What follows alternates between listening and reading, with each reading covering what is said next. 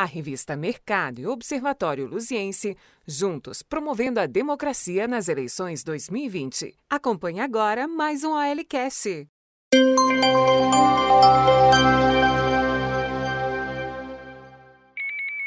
Olá, estamos começando mais uma entrevista da série especial da revista Mercado e do Observatório Luziense com os candidatos a prefeito nas eleições de 2020 aqui em Santa Luzia.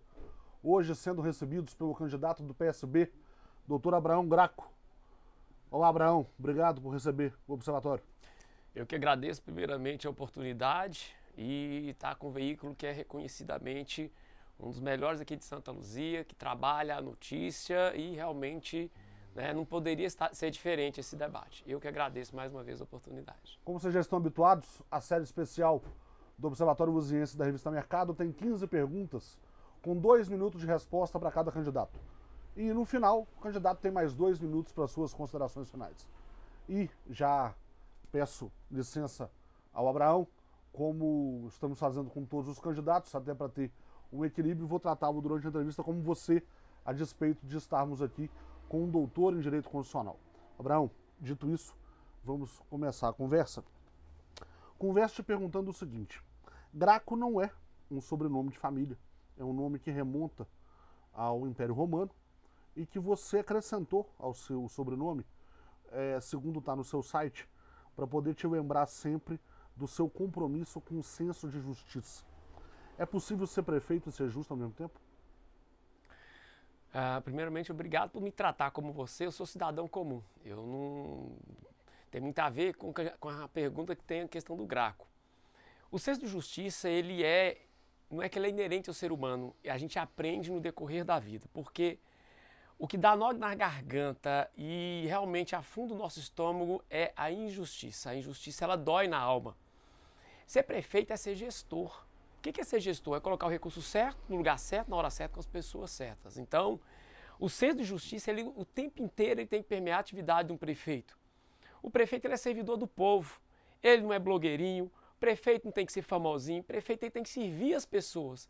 Ele tem que dar condições à medida que ele recolhe os tributos e os repasses federais e estaduais, fazer as políticas de saúde, as políticas de educação, a política de mobilidade urbana, para que realmente a gente tenha uma cidade que a gente possa orgulhar dos serviços públicos dela. Isso sim é fazer justiça com o tributo que cada um paga.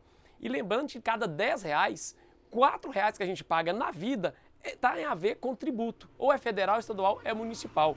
Prefeitura não produz uma agulha. O que ela faz é recolher os tributos e transformar em serviço público. O problema é que não é um ioiô, porque o ioiô você joga para baixo ele sobe. Aqui não, você joga para baixo, o tributo fica, você paga o tributo e o serviço público não vem. Então dá essa sensação de injustiça. Como é que eu posso pagar a maior, por exemplo, a maior taxa de iluminação pública do país? De cada 100 reais, 30 reais é de iluminação pública. Em Belo Horizonte é de cada 100 reais, 10 reais é de iluminação pública. E você não tem iluminação pública decente. Então você está assim, você paga 40% de tributo, você precisa de saúde, você tem que ter um plano de saúde. Você paga 40% de tributo, você precisa de educação, você tem que pagar a educação. Agora, de segurança, você tem que ter um revólver. Então é o seguinte, o prefeito ele é um gestor. É, você tem um conhecimento teórico muito vasto, é, um currículo acadêmico formidável, mas não tem é, uma experiência direta em administração pública, pela maneira como você conduziu a sua carreira até aqui. Até que ponto é, essa contradição de ter um domínio da teoria, mas não ter da prática, pode te atrapalhar numa gestão pública? Eu não preciso de Aristóteles, porque Aristóteles é a forma e conteúdo.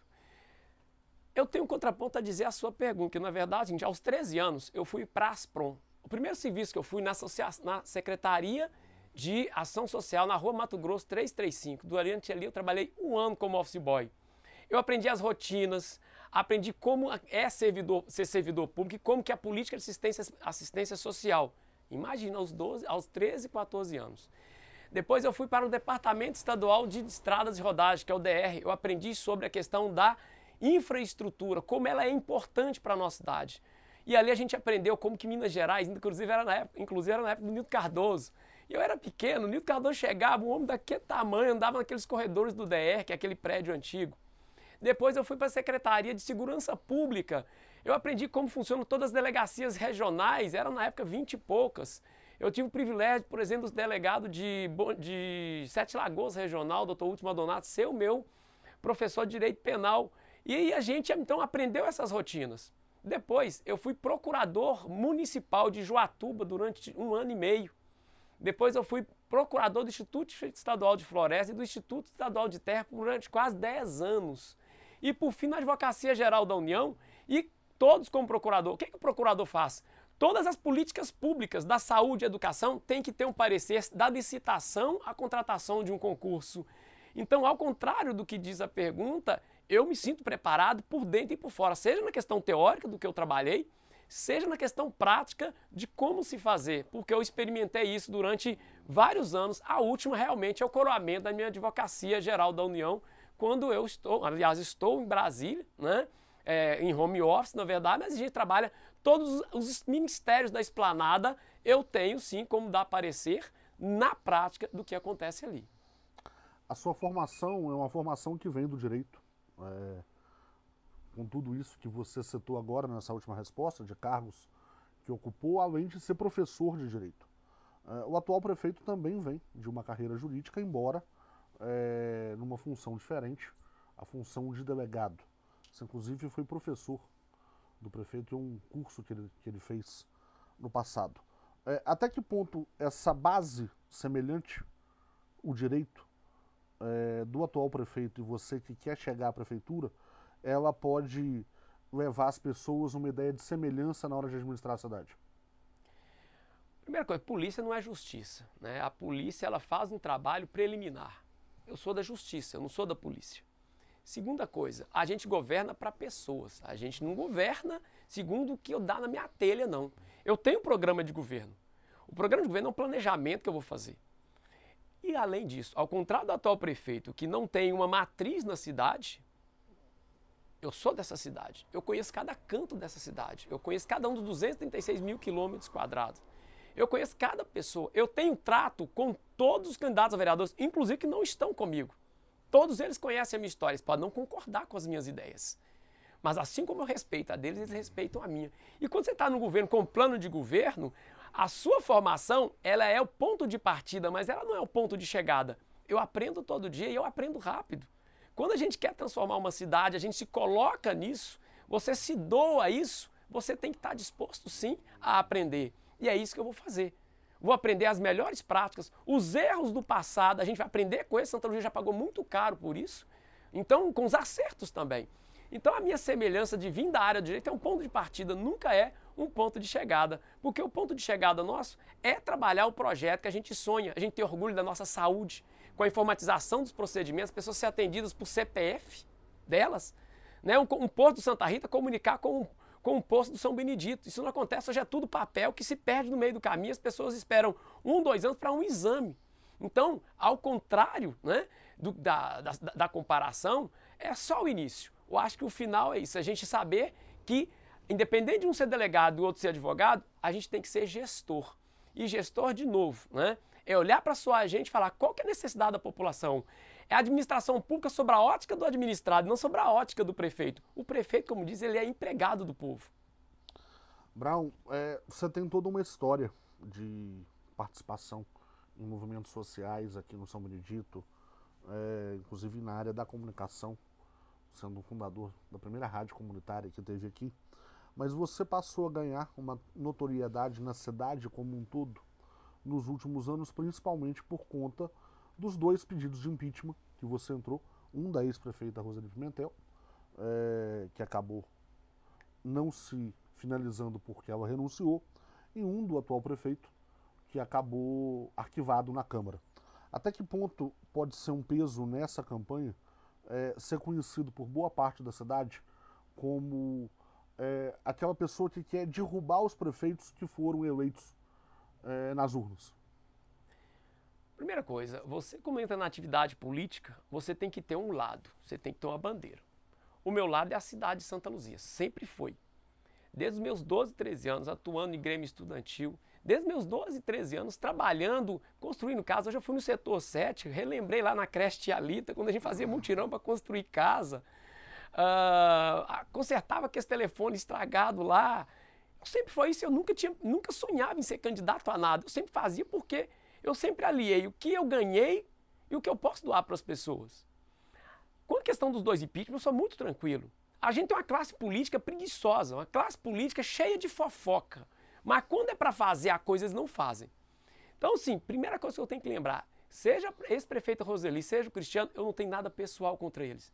Nada pessoal. O que eu tenho é, eu entrei contra a, a, a então prefeito, os atos dela, e eu entrei contra o então o, né, o prefeito, os atos dele. É a primeira coisa. Se é para derrubar, se é fortalecer, não importa. No caso dela, nós estávamos com o quê? Uma cidade numa instabilidade política muito grande. E existem mecanismos jurídicos para isso, que é o impeachment. E foi isso que eu fiz. Assim como no candidato, então, o, o então prefeito. Eu dei o prazo de um ano, eu falei com ele quando, quando eu disputei a última eleição. E lembrando dessa última eleição, só eu e ele que somos candidatos na última, da, da última eleição. Eu disse para ele, o que você fizer bem para minha cidade, você vai ter meus elogios. Agora, o que você fizer de ruim, você vai ter minha crítica.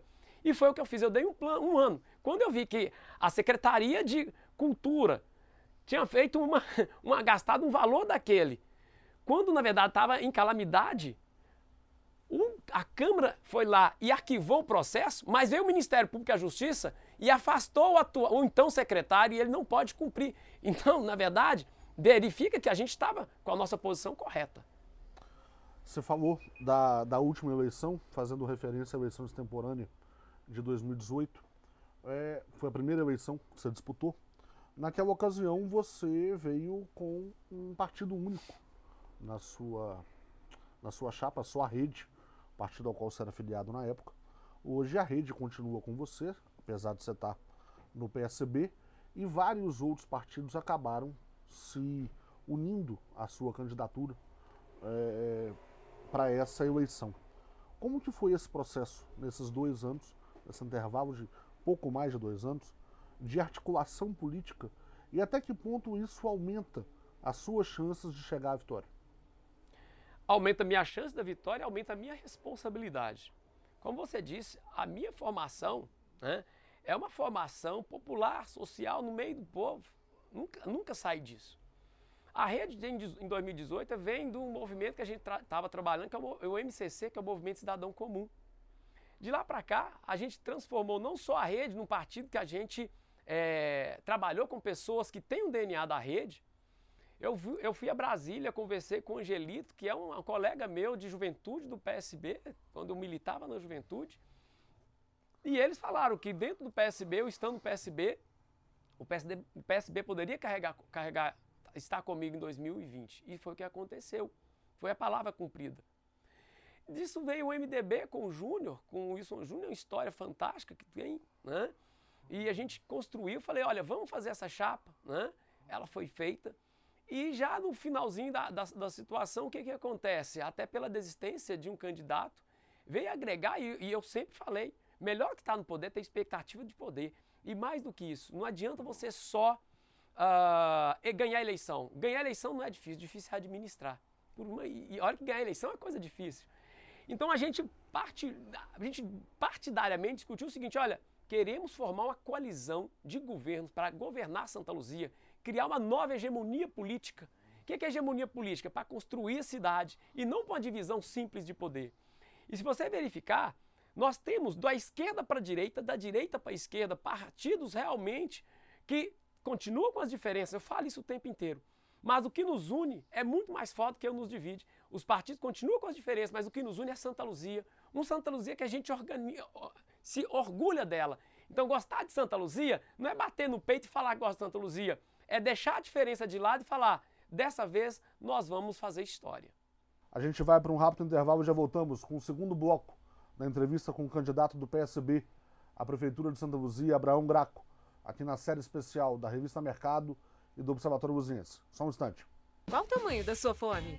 Que tal um hambúrguer suculento, equilibrado e com um toque agridoce? Peça o nosso chevette por R$ 22,90.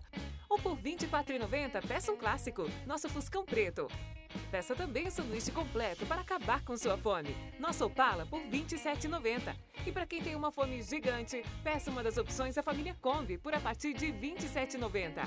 Dão Fine Burger. Do tamanho da sua fome. Atendimento pelo delivery iFood e pelo nosso WhatsApp 984847209. Atendemos também na loja física na Avenida Joaquim Rodrigues da Rocha, 240, Conjunto Cristina. Animalia Clínica Veterinária.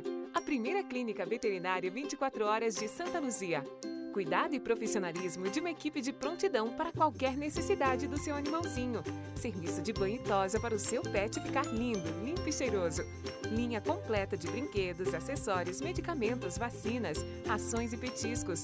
Temos também um centro cirúrgico completo. Entre em contato pelo nosso telefone 3642-2906, Rua Direita 253, Centro Histórico, Santa Luzia. Estamos de volta para o segundo bloco da entrevista com Abraão Graco, candidato do PSB à Prefeitura de Santa Luzia, aqui na série especial da revista Mercado do Observatório Luziense. Abraão, você falou da desistência de um candidato, é, você fazia referência ao vereador Sandro Coelho, que era pré-candidato até os últimos dias ali para o registro das candidaturas, acabou desistindo. Isso fez com que muitos dos partidos que eram da base dele, inclusive o próprio PSL, é, onde ele estava afiliado, tivessem que procurar uma opção. E quatro desses partidos, PSL, o Patriota, o PDT e o PMN acabaram se coligando com a sua candidatura. Isso trouxe para o seu grupo é, pessoas que fizeram parte de outras administrações que foram muito criticadas por você. É, até por uma questão de elegância, a gente não precisa citar nomes, mas são os líderes principalmente desses partidos. Até que ponto isso não soa contraditório a todo o discurso que você vem fazendo dentro de Santa Luzia, desde que passou a ser um ente político postulante à prefeitura, principalmente a partir de 2016. É, estar com esses nomes hoje, a gente não pode dizer em palanque, porque o sistema de campanha mudou, mas estarem ao teu lado, caminhando do seu lado, fazendo a campanha do seu lado. Ô Dani, eu estou muito tranquilo. Eu quero te devolver com uma pergunta. Imagina eu ganhando a eleição para prefeito e eu governando só com as pessoas que me apoiaram. Eu vou ser prefeito da cidade inteira. Quando a existência do segundo colocado, vieram-se os partidos e a minha conversa com ele foi em cima de programa. Não foi em cima de, olha, eu te amo a partir de agora. Não, falei com ele, olha, nós temos três eixos. Temos três eixos de reforma nessa cidade: uma reforma administrativa, uma reforma tributária e uma reforma social. É isso aqui. Você topa me ajudar a aprovar isso na Câmara com o partido que vier? O material que eu fizer para os candidatos que estão nessa condição, eu vou fazer para vocês também. E foi o que aconteceu. Foi na, na política, a, a, negociação ela é limpa, desde que ela seja transparente e legítima. Existe interesse legítimo e interesse ilegítimo. Todas as conversas que eu tive com os presidentes de partido e com os candidatos dos próprios partidos foram em cima de plataformas políticas. Então eu estou muito tranquilo. Inclusive, a gente. Eu, eu luto para fazer a maioria da Câmara Municipal com esses sete partidos que estão. Em não conseguindo, eu vou continuar conversando com os outros partidos em cima de plataformas no meu programa para construir o que eu vendi para a população. Se eu vendi isso para a população, eu tenho que entregar no final de quatro anos a Santa Luzia, que eu sonhei com ela, e eu vou lutar 24 horas por dia, sete dias por semana, em cima do programa. Então a aliança ela foi programática, ela não foi em cima de nomes. E eu aprendo o tempo inteiro com a vida. Não estou dizendo que eu sou dono da verdade, não. Eu continuo defendendo as ideias, eu não arredei um milímetro das ideias que eu defendo. E as pessoas que estão comigo, elas continuam com as diferenças dela. A diferença é que é o seguinte: o que nos une é mais forte que nos divide. Por exemplo, nós vamos brincar de fazer saúde nessa cidade? Um posto não continua conversando com o outro, nós não temos uma UPA decente, continua tendo um, um, precário controle de médico. E a gente vai continuar brincando que eu sou de esquerda, que eu sou de direita? De novo, tem que ter talento para conversar com as forças políticas e construir uma cidade que realmente a gente sonha com ela. Você falou da aliança, é, citando muito mais uma formação da Câmara, uma composição da Câmara, do que da gestão em si. É, mas falou no começo da última resposta que é, não pode governar só com aqueles que caminhavam antes.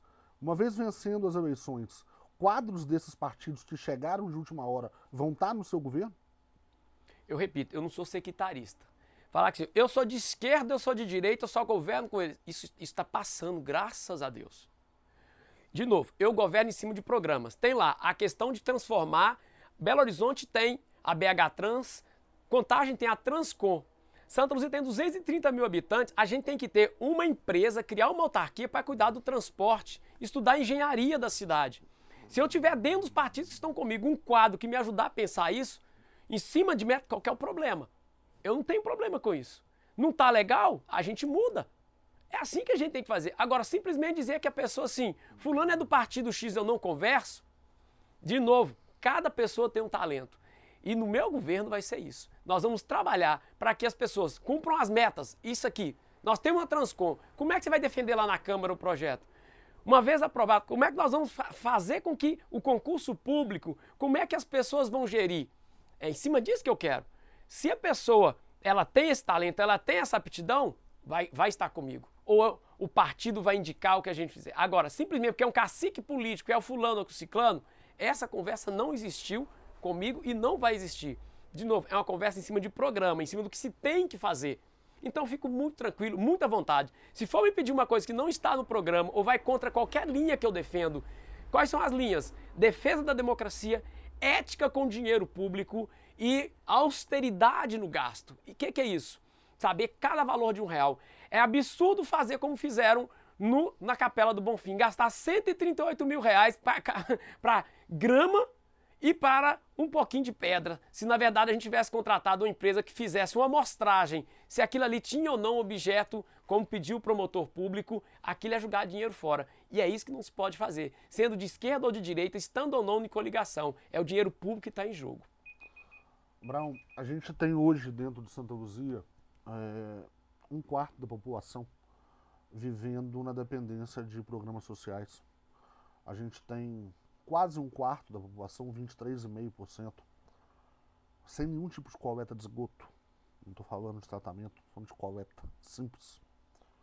A gente vive numa cidade onde boa parte da população vive nas chamadas ocupações, nas chamadas invasões.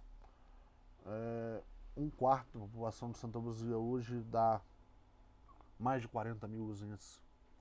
O que um prefeito tem que fazer para levar um pouco de dignidade para essas pessoas? Essa realidade é triste não só pelo organizar da coisa. A gente tem andado em bairros como Pantanal, Industrial Americano. Eles não têm mais onde fazer fossa. Pensa nisso. Não tem onde mais fazer fossa. Então, a questão da coleta de esgoto tem a ver com o crescimento da cidade. Vamos só pensar um pouquinho. A cidade ela vai crescer, se querendo ou não. Só que a prefeitura ela pode dizer assim, eu quero que ela cresça sim. E ela dá indicadores dentro do seu plano de ocupação disso. Santa Luzia tem 235 mil quilômetros. Olha isso. 80% de área verde, mas a área que é ocupada é uma mancha urbana enorme. Pensa, do portal do São Benedito até a subida para Jabuticatubas ali em, em Itaquaraçu de baixo. É uma cidade enorme. Então, eu tenho para mim que a cidade, ela crescendo verticalizada, como são as grandes, é o ideal. Agora, essa verticalização, ela tem que vir com redimensionamento da rede de esgoto, redimensionamento da, da, da questão das escolas, dos serviços públicos como um todo.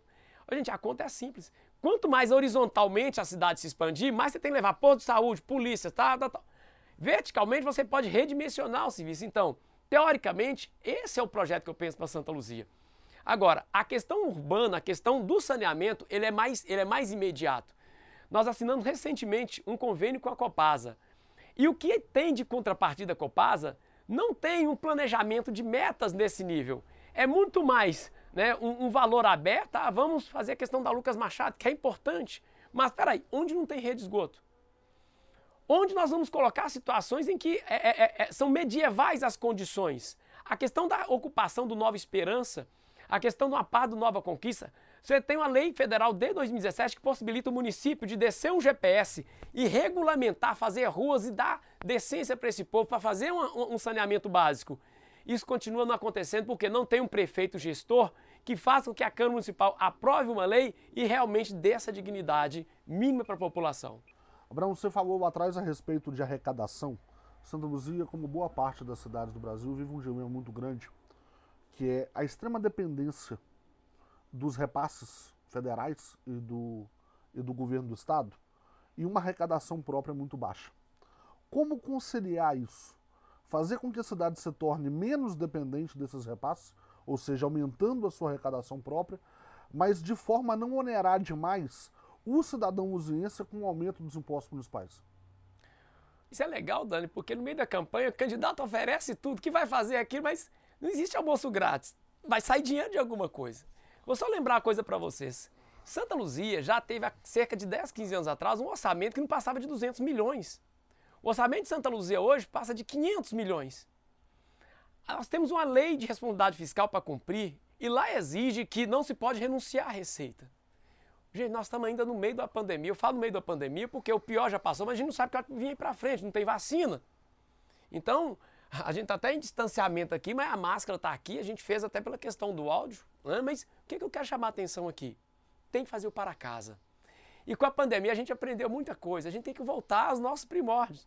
Aqui onde a gente está, tinha um canteiro que minha mãe plantava horta. Aqui já se buscou cooperativas mínimas para fazer serviços que pareciam enormes. O que está no nosso plano de governo? Primeira coisa, pessoal, 70% da população de Santa Luzia, economicamente ativa, sai dos nossos portais para trabalhar fora. O quero no final dos meus quatro anos inverter, que apenas 30% e olhe lá façam isso. Mas como é que você retém? Aí que está o segredo. Você traz o investimento e mantém o investimento aqui para as pessoas gastem aqui. É dar a ocupação para elas. Vamos começar, vamos começar por resíduos sólidos. Quando você chega na sua casa, quando o lixo que você descarta da PET e a casca de banana vai para a mesma origem. Eu já catei ferro velho vendi ali no São Paulo, onde é a padaria do São Benedito. 60, 80% do lixo ele é reciclável, reutilizável. A gente continua julgando ele da mesma forma. A questão de quantos pedreiros tem na sua rua, mestres de obras e serventes, você pode fazer cooperativas, a própria lei de licitações dá isso. O sujeito vai trabalhar, o Vander fez isso em Sabará, ele, tá, ele é reeleito há não sei quanto tempo. O que, que a gente quer? A gente quer que com essa pandemia a gente reinvente a forma de trabalhar. E a questão dos impostos, gerar mais emprego e manter a arrecadação aqui. Aí a gente arrecada mais. Esse é o grande pulo do gato. Brão, Santa Luzia talvez seja a cidade histórica de Minas Gerais que menos recebe turistas por ano. E a gente tem aqui um celeiro enorme de é, produtores culturais, de criadores de cultura, de artistas que tem seu talento reconhecido no mundo todo. O que uma prefeitura tem que fazer para que finalmente cultura e turismo sejam vistos pela administração como uma fonte geradora de riqueza para a cidade, não só para o município, mas para aqueles que produzem cultura? Você, você tocou num ponto muito importante. É, eu voltando de Brasília, eu estava com um casal de dinamarquês do meu lado. E eles são típicos turistas, aquele chapéuzinho e tal, tal. E eu perguntei para eles, onde, onde vocês estão? Eles não, a gente vai passar, vai em Sabará, depois a gente vai para Ouro Preto. Aí eu fiquei muito triste, eu falei, cara, vocês vão pular minha cidade. O que, que eu tô querendo dizer? É o seguinte, Santa Luzia tem 328 anos, um potencial turístico não só da, do conjunto arquitetônico da história, perto. Nós temos a Avenida Brasília, gente, que é um shopping a céu aberto. Nós temos, nós, eu falo que Santa, nós estamos em cima de uma mina de ouro inexplorada. Você tem a 381 do lado, a MG10 do outro. Você tem rodovia, ferrovia, aeroporto internacional, que vai ter viés de indústria a 15 minutos. E a gente continua chorando sobre a arrecadação, chorando que aqui em Santa Luzia não tem nada. A sede da prefeitura atualmente, gente, é que foi desenhada por Niemeyer. Você tem ali um pé, uns pés direitos mais, maiores de Santa Luzia. O que, que eu querendo dizer com isso? Santa Luzia, toda, ela pode ser um potencial com Imagina o turismo aplicado à educação. As escolas irem na casa das pessoas, treiná-las para separar o resíduo sólido, para receber o turista. Paris era assim, parisiense adorava, detestava turista. Ele aprendeu. Por quê? Porque ele traz renda. É um dinheiro livre que tem a ver com arrecadação, mas para isso tem que ter uma plataforma na cidade. Não é, não é inaugurar um busão sem acessibilidade e falar que ali vão vir os turistas, não. Você tem que, ah, primeiro você tem que preparar a cidade para isso, preparar a mentalidade, os locais e dizer o seguinte: primeiro turista da sua cidade é o luziense. O primeiro turista de Santa Luzia tem que ser o luziense. Ele sentir que as calçadas são, são importantes para o cara, quem é o cadeirante, que ele vai ter uma informação, que ele vai ter um acesso no tocante à questão dos recursos. Então, falta muito. E é uma, essa é uma das nossas prioridades. A gente vai para mais um intervalo, é bem rápido. Já voltamos aqui com Abraão Graco, candidato do PSB à Prefeitura de Santa Luzia, na série especial do Observatório Luziense da revista Mercado. A gente já volta. Qual o tamanho da sua fome? Que tal um hambúrguer suculento, equilibrado e com toque agridoce? Peça o nosso chevette por R$ 22,90. Ou por R$ 24,90, peça um clássico, nosso Fuscão Preto. Peça também o sanduíche completo para acabar com sua fome. Nosso Opala por R$ 27,90. E para quem tem uma fome gigante, peça uma das opções da família Kombi por a partir de R$ 27,90. Dão Fine Burger. Do tamanho da sua fome. Atendimento pelo delivery iFood e pelo nosso WhatsApp 984847209. Atendemos também na loja física na Avenida Joaquim Rodrigues da Rocha, 240, Conjunto Cristina. Animalia Clínica Veterinária. A primeira clínica veterinária 24 horas de Santa Luzia. Cuidado e profissionalismo de uma equipe de prontidão para qualquer necessidade do seu animalzinho. Serviço de banho e tosa para o seu pet ficar lindo, limpo e cheiroso. Linha completa de brinquedos, acessórios, medicamentos, vacinas, rações e petiscos. Temos também um centro cirúrgico completo. Entre em contato pelo nosso telefone 3642-2906, Rua Direita 253, Centro Histórico, Santa Luzia. Estamos de volta para o terceiro e último bloco da entrevista com Abraão Graco, candidato do PSB à Prefeitura de Santa Luzia. Abraão, você já começou a falar sobre isso é, em outra resposta. Vamos falar diretamente sobre esse problema. Talvez uma das maiores reclamações do luziense seja a contribuição de iluminação pública, é, que se não é a maior do estado, com certeza é uma das maiores. A prefeitura tentou é, recentemente fechar uma parceria público-privada para poder cuidar da modernização da iluminação aqui na cidade. Essa PPP acabou barrada na Câmara. É, hoje o que você tem aí é um contrato muito simples de manutenção, com quase 30 milhões de reais numa conta específica que não pode ser usada para outra coisa. É uma verba vinculada. Na sua administração, como que vai ser a gestão da iluminação e o que, que precisa ser feito para que o usiense tenha uma iluminação pública de qualidade, bem administrada e pagando menos de contribuição? Essa é uma pergunta de um milhão de dólares. Porque, na verdade, a gente está cansado. Desde 2013 você não tem isenção da taxa, da, vamos falar taxa, mas na verdade é a contribuição de iluminação pública e ela é a mais cara. Como eu disse para vocês, de cada 100 reais, 30 reais de iluminação pública você não tem a iluminação pública decente. Em Belo Horizonte, de cada 100, 10 reais você tem. Belo Horizonte você tem sim uma empresa que cuida por uma concessão mediante PPP. Aqui em Santa Luzia tentou-se fazer uma PPP a, a, toque de caixa, sem discutir com a população. Na verdade, no meu governo vai ser uma concessão sim, mas uma concessão que seja discutida com a população, trabalhar como vai ser feita a questão da tarifa módica. Para você ter uma ideia, ele hoje tem mais de 40 milhões de reais em caixa as pessoas não têm iluminação pública, a prefeitura não sabe o que vai fazer, porque falta gestor. Eu digo de imediato, vai ter concessão, mas é uma concessão discutida com a população, para que esse contrato não seja um rodap da vida, não seja igual do transporte, em que as pessoas reclamam do serviço e não têm o serviço como está na Constituição. Então, se nós vamos implantar uma governança, ou seja, nós vamos ter um órgão para realmente fiscalizar, assim como o transporte, nós vamos ter um órgão para fiscalizar as condutas da PPP. Não adianta só você fazer uma PPP ou uma concessão normal e você não tem como fiscalizar. Ele fala que colocou uma lâmpada de LED, mas aquela lâmpada não é de LED. O LED daqui, daqui 10, 15 anos, gente, ele vai ser uma, uma, tecnologia completamente diferente da nossa. Eu sou técnica eletrônica. Aí você faz um contrato de 30 anos sem pensar que essa tecnologia pode mudar. Está brincando com a nossa cara, né? Então, a ideia nossa é exatamente essa. A nossa preocupação é como esse serviço vai ser prestado. Vai ser por concessão, sim, mas nós vamos colocar, primeiro, vamos reduzir essa taxa de diminuição pública. É impossível dizer que eu vou acabar, ou seria leviano dizer que ia acabar com ela. Nós vamos reduzir, sim, conforme está na, na, conforme a região metropolitana, e vamos, sim, fiscalizar a aplicação desses valores. A, a prefeitura acabou de fechar, é, assinou em fevereiro, na verdade, desse ano, o, o contrato com a Copasa, depois de anos renovando ano a ano é, um contrato que estava precário, mas agora a concessão foi dada por mais 30 anos para a empresa. Agora em setembro nós tivemos uma série de problemas na cidade, é, de falta de abastecimento de água.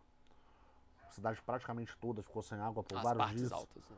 É, e a gente vê uma série de ações inquéritos abertos pelo Ministério Público questionando na justiça falhas da Copasa no saneamento básico em várias localidades. Eu vou destacar aqui, que foram matérias recentes do Observatório, é, em Pinhões e no Bom Destino. Como lidar com uma empresa que atua dessa forma, é, se mantém a concessão, como resolver esse problema, que é um problema da prefeitura. A prefeitura é a dona do serviço, a Copasa é só a concessionária escolhida para poder administrar. Assim como transporte público, iluminação pública, a questão do saneamento básico, em específico, os serviços da Copasa, eles realmente, a titularidade é da prefeitura e ela faz a concessão. No caso específico da Copasa, eu tenho acompanhado aí, e a verdade, vamos combinar, né? Existe sim um processo de sucateamento da Copasa, para que ela, é, é, é, como se fosse um boicote. E aí, de novo, na briga entre o, o Mário Rochedo, quem paga é o Marisco, quem paga no calor é a população, como do Morro Alto Santo Antônio, a parte alta de Santa Luzia toda, desde o Bonanza, além do Bom Destino e o próprio Pinhões, durante um calor enorme, você ficar 10, 15 dias sem água. A questão é assim, você como gestor, você tem que verificar, está tá sendo cumprido a população, não está? Qual que é a alternativa? É o serviço autônomo de água e esgoto? Tem que ser estudado. Tem que ser estudado. O que não pode é ficar na mão de uma única empresa, tá certo? Que está sendo sucateada pelo governo estadual segundo as informações que a gente tem colocado. E aí eu acho que fica muito claro, né? Qual tipo de governo que a gente quer? Você quer um governo que olha a população e fala, independentemente de ser a Copasa A ou B, o serviço está sendo prestado? O serviço de saneamento está sendo prestado? Independente de ser a empresa A ou B, a iluminação pública está em preços móveis e a população está sendo servida? Independentemente de ser a empresa A ou B, o transporte público, ele está sendo servido? Então, é administração sobre a ótica do administrado. Então, o serviço de água e esgoto nessa cidade tem sido deixado a desejar. Nós temos um recente plano municipal de, uh, de saneamento que foi aprovado. E nós temos metas a ser cumpridas, porque tem uma lei federal que coloca isso. Isso não é discutido com a cidade. Quando, na hora de fazer é muito bem, mas na hora de se aplicar, onde é a prioridade, isso não se faz. Quem tem que liderar isso é o prefeito. Brown, é, falando um pouco de saúde, a, a, saúde pública em Santa Luzia ela foi, ela foi gerida por muitos anos, praticamente até é, metade de 2018, por uma escolha de várias administrações que vieram antes, pelas OSS, as Organizações Sociais de Saúde, hoje praticamente todas respondendo a, a processos judiciais por dano ao erário. As OSS saíram de Santa Luzia Hoje existe uma gestão é, pulverizada de administração da saúde com a contratação de, de várias empresas menores para poder atuar em diversas áreas. Na sua administração, como que vai ser a, a escolha dessa gestão da saúde? É, qual vai ser o diferencial? Como vai ser o trabalho para poder se cuidar desse serviço para a população? Pega todas as prefeituras do país que tiveram a menor taxa de letalidade durante a pandemia. Do Nordeste ao Sul do país, você vai ver que foram as prefeituras que têm quadro permanente de servidores públicos. E aí que está o ponto. Quando você informatiza a saúde, leva ela a sério e você contrata quadros permanentes, que você tem assim, né? É um valor que se paga? É, mas você tem que. É, a saúde da população é prioridade. Porque abaixo de Deus, eu dar um piripaque aqui, eu vou é para a UPA mais próximo. É assim que se faz. Então, a, a, a, prioridade da saúde tem a ver sim com você administra. Na minha administração vai ser com gente contratada, contratada por concurso público. Então, se você pega as OS, hoje está pior ainda, você pulveriza a contratação de médicos, você coloca uma terceirizada. Hoje você tem até falso médico. Isso deu, tá no G1. Olha, o observatório fez a, a, a reportagem como um todo. Porque hoje médico é contratado, né? não só médico, né? Porque você tem pelo WhatsApp. Então você dá um poder enorme, fora a questão das, das contratações das terceirizadas. Ali na UPA você fica disputando com o médico e com o dono da funerária. Isso é brincar com a saúde da população. Por isso que na minha administração, os quadros que vão cuidar da sua vida vão ser quadros concursados. Eu posso falar disso porque eu sou concursado. Eu posso falar disso que eu fiz curso preparatório e na minha administração não vai ser diferente. Nós vamos fazer uma escola de governo para treinar pessoas de Santa Luzia a passar nos concursos públicos, para que essas pessoas possam ter orgulho dessa cidade e que os serviços públicos sejam tratados muito mais como cidadão e não como cliente. Na minha, na, minha, na minha administração, você não vai ser usuário, você vai ser cidadão. É, falando um pouco de educação agora, ah, infelizmente são só 15 perguntas, a gente tem que dividir por tema. É, quando se fala em educação e eleição, a maior parte do que se vê nos planos de governo de qualquer candidato de qualquer cidade é vou construir não sei quantas escolas, vou reformar não sei quantas salas de aula, vou ampliar isso, vou ampliar aquilo. Os planos de governo normalmente são voltados sobre a parte estrutural da educação. O que, é que um governo tem que fazer para poder melhorar a qualidade do ensino que é dado para os alunos é, do, do, do, da rede municipal, para que eles cheguem no ensino médio já preparados para poder encarar o ensino médio e depois encarar um Enem para poder chegar numa universidade pública? É, nessa, nesse item eu estou muito à vontade. Eu tenho uma vice que é da área da educação. A Kate Souto é professora há mais de 20 anos. Ela é da rede há mais de 10 anos. E a nossa grande questão que a gente aprendeu com a pandemia é que falar que vai reformar prédio, sala, isso é de menos. Vamos combinar, pessoal. A questão da aula virtual veio para ficar, nem que seja semipresencial. Então aí já está um gargalho. Durante essa pandemia, desde o dia 15 de março, não se fez uma reunião online, um diretor com o professor, eu desafio alguém a me mostrar essa aula. Pior, as plataformas digitais cedidas gratuitamente pelo Google não foram utilizadas. utilizadas. Eles deram um para casa, mequetrefe, no papel, para ir lá na escola buscar. Isso não é levar a sério. Então, a primeira coisa que a gente tem que fazer é dois por um. A educação vai ser 2021 com 2020. Para isso, a gente vai precisar das aulas semipresenciais. E aí sim, o meu, a minha maior preocupação é reformular o nosso plano de ensino. Um plano de ensino voltado para a área do empreendedorismo, para a área das pessoas da, da prática. A pessoa aprende a vida inteira que a soma do a hipotenusa é a soma dos catetos. Cara, para que, que eu vou usar? Só se for para o Enem. O cara não vai usar isso na prática dele. Ele fica 16 anos estudando. Quando ele vai chegar no mercado de trabalho, já não existe o emprego que ele fazia. Então, nós criamos na educação o chamado passaporte da vida. Desde a primeira infância, o meu professor, ele vai, assim, se o menino é bom para o desenho, ele vai bater um carimbo, as literaturas ali para o desenho. Se ele tem a, a, questão da matemática, eu quero colher os talentos desde cedo. Por isso chama passaporte da vida. Quando você vai para um país, você não bate um, um passaporte, saber que você teve ali. A mesma coisa. Quando o menino chegar no final dos 16 anos dele, ele não vai pensar só em Enem, ele vai pensar já, se ele já não tiver empregado, com o emprego que tem muito a ver com a realidade dele. É assim. O político tradicional, ele pensa na próxima eleição. O político com P maiúsculo, ele pensa na próxima geração. Além disso, nós temos o chamado 100 dias de revolução na educação, que vai ser no próxima conversa. Brown, chegamos na, na última pergunta e ela tem ficado por último nessa série, embora tenha alguma mudança é, nas conversas com todos os candidatos, mas invariavelmente ela fica por último porque essa é a maior reclamação dos luzienses de uma forma geral quando se fala no serviço público, transporte.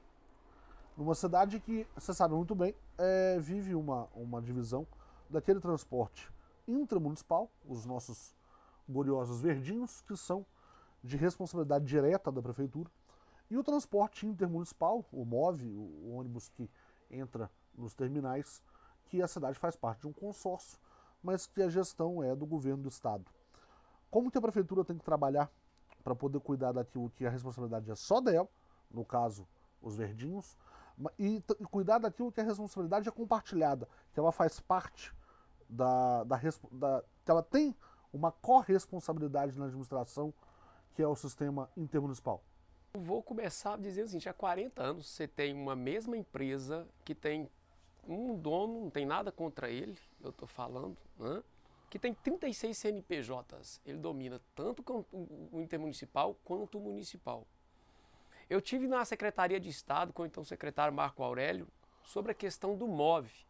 E uma reivindicação que eu coloquei para ele era de se fazer uma estação do MOVE para Santa Luzia que atenda a sede. Se você for olhar, você tem o MOVE do São Benedito, com os ramais, e você tem o MOVE não tem o MOVE, na verdade, dentro de Santos. Na verdade, as pessoas que são da sede, o esplanado, mais, é direto na, na uh, estação São Gabriel. Esse é um primeiro ponto.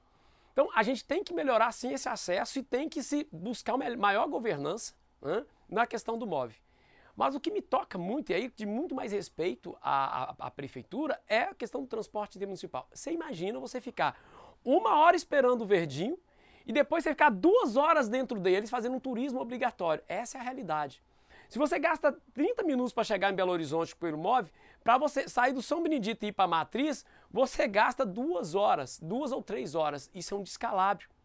Por isso que 2012 teve uma licitação, ela foi tida como o Tribunal de Contas como viciado, o Ministério Público propôs uma ação, eu também propus uma ação para anular enquanto membro da comissão da OAB. Eu já fiz isso, isso não é promessa de candidato. Como, como prefeito, o meu primeiro ato, o meu primeiro ato vai ser reduzir, mandar um projeto de lei para reduzir a taxa de iluminação pública. O segundo é anular essa licitação que já é tida como viciada e fazer um cronograma de nova licitação para se ter outra empresa além dessa que já está prestando. É muito sério isso. A gente continua brincando de fazer cidade.